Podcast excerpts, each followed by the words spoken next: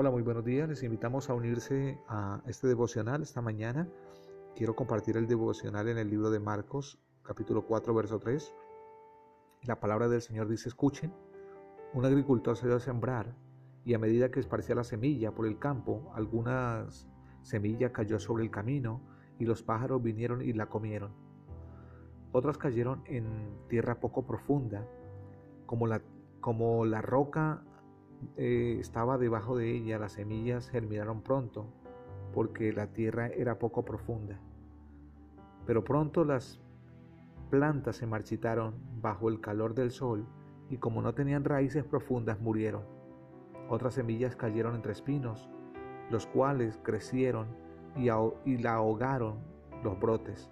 Así que los brotes no pudieron eh, crecer pero otra semilla cayó en tierra fértil y germinaron y crecieron y produjeron una cosecha y fue a 30 y hasta 60 veces más numeroso de lo que se había sembrado. Luego les dijo, el que tiene oídos para oír, oiga, escuche y entienda. Amén. Quiero referirme esta mañana a través de este devocional a la importancia de la semilla en nuestro corazón. ¿Dónde está la semilla en nuestros días? ¿Dónde está la semilla en cada uno de nosotros? Un día recibimos la palabra y esa semilla fue plantada sobre nuestro corazón. Y mi pregunta es, ¿en qué terreno está la semilla hoy? ¿En qué terreno en tu vida se encuentra la semilla? ¿Cómo está la semilla en tu vida? Eh, cuando me refiero a la semilla, es la palabra. ¿Cómo está la palabra en tu corazón? ¿Será que está junto al camino? Donde el enemigo ha venido y ha querido robarse o se ha robado lo que Dios sembró en tu corazón. Eh, estás desanimado, estás triste, estás pasando por un momento donde no quieres mucho de Dios, donde no quieres. Las semillas que cayó junto al camino representan a los que oyen el mensaje, pero enseguida viene Satanás y lo quita. Esa es la primera, la que cayó junto al camino. Viene el enemigo y roba la semilla. Cuando nosotros creemos en Jesucristo, Él envía el Espíritu Santo y nos ayuda en el proceso, pero con el pasar de los años, del tiempo, nuestra relación con Dios se aviva porque lo buscamos, porque anhelamos su presencia o simplemente se va degradando nuestra relación y Él se aleja porque eh, nuestras acciones como seres humanos rompen relación con Dios y hacemos que el Espíritu Santo sea contristado y se va alejando y ya no sientes igual, ya no quieres igual. Y por eso es importante saber cómo está tu semilla, cómo está la palabra hoy en tu corazón, cómo estás viviendo. ¿Estás viviendo del pasado? ¿Estás viviendo de lo que fue ayer, de lo que fuiste ayer? ¿O estás viviendo una relación plena con Dios hoy? Lo segundo que dice la parábola es las semillas sobre la tierra rocosa. Representan aquellos que oyen el mensaje y de inmediato reciben, lo reciben con alegría pero momento no tienen muchas raíces, no tienen mucha profundidad y luego caen y caen eh, y se apartan, tienen problemas, son perseguidos, tienen eh, problemas de X o Y índole y que eso les desanima y no prevalecen, simplemente regresan a lo mismo de antes, excusándose en los defectos de otros y no viviendo con plenitud la palabra de Dios. ¿Sabe? La, relación con Dios no debe depender de otras personas. No debe depender de la esposa, ni del esposo, ni de los hijos. La relación con Dios es personal. Depende de tu decisión, depende de lo que tú quieres. No hay obstáculos o hayan muchos obstáculos. Sigues a Dios o no lo sigues. Es tu decisión.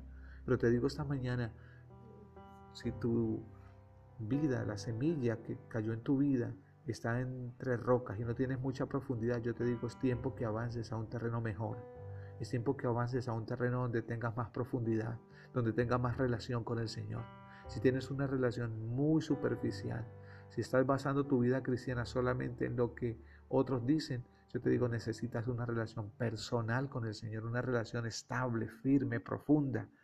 Y la palabra nos enseña eso para que estemos continuamente cerca del Señor.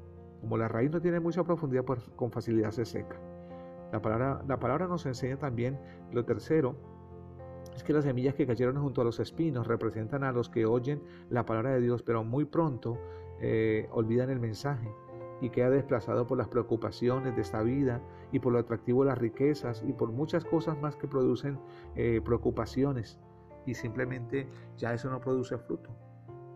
Cuando usted siembra una semilla, usted lo que quiere recoger es fruto. Igual pasa con el Evangelio. Cuando aceptamos a Cristo no podemos seguir siendo las mismas personas, porque ¿dónde están los cambios y las transformaciones? Necesitamos fruto y el fruto es las acciones que marcan la diferencia, es las acciones nuevas, es la transformación, es el cambio. Nuestra semilla que cayó en nuestro corazón, que es el Evangelio de Dios, tiene que germinar para producir fruto. Cuando algo no da fruto, usted dice esto no sirve y hay que cortarlo y sembrar uno nuevo. Necesitamos producir fruto. El fruto tiene que ver con las buenas acciones, con los cambios, con las formas diferentes de vivir y de actuar. Y por último, en el verso eh, nos enseña la, parábola eh, del sembrador, pero muchos eh, nos enseñan que muchos son desplazados por las preocupaciones. Y el verso 20 nos dice, y las semillas que cayeron en buena tierra representan a aquellos que oyen y aceptan la palabra de Dios, pero no solamente la aceptan, sino que producen un buen fruto. Hay un verdadero cambio. Y los cambios vienen para ser mejores.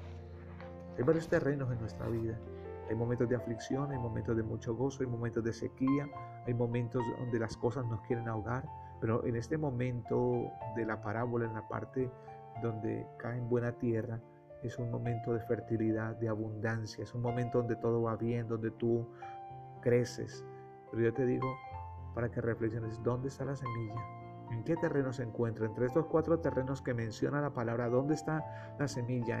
¿En qué territorio te encuentras? ¿En qué lugar te encuentras? ¿Estás junto al camino? ¿Estás en pedregales? ¿Estás eh, entre espinos? ¿O estás en buena tierra? De eso depende el resultado de tu eternidad. Si te sueltas de Cristo, la eternidad con el Señor se pierde. Y yo te digo esta mañana, necesitas afianzar el paso. No te confíes de los muchos años que llevas como creyente. No te confíes de los muchos años de escuchar la palabra. No te confíes mucho de, creer que porque papá o mamá o algunas personas hacen eh, lo correcto y tú a veces lo haces cuando puedes. Eh, no te confíes de eso. Confía en el Señor. Depende del Señor.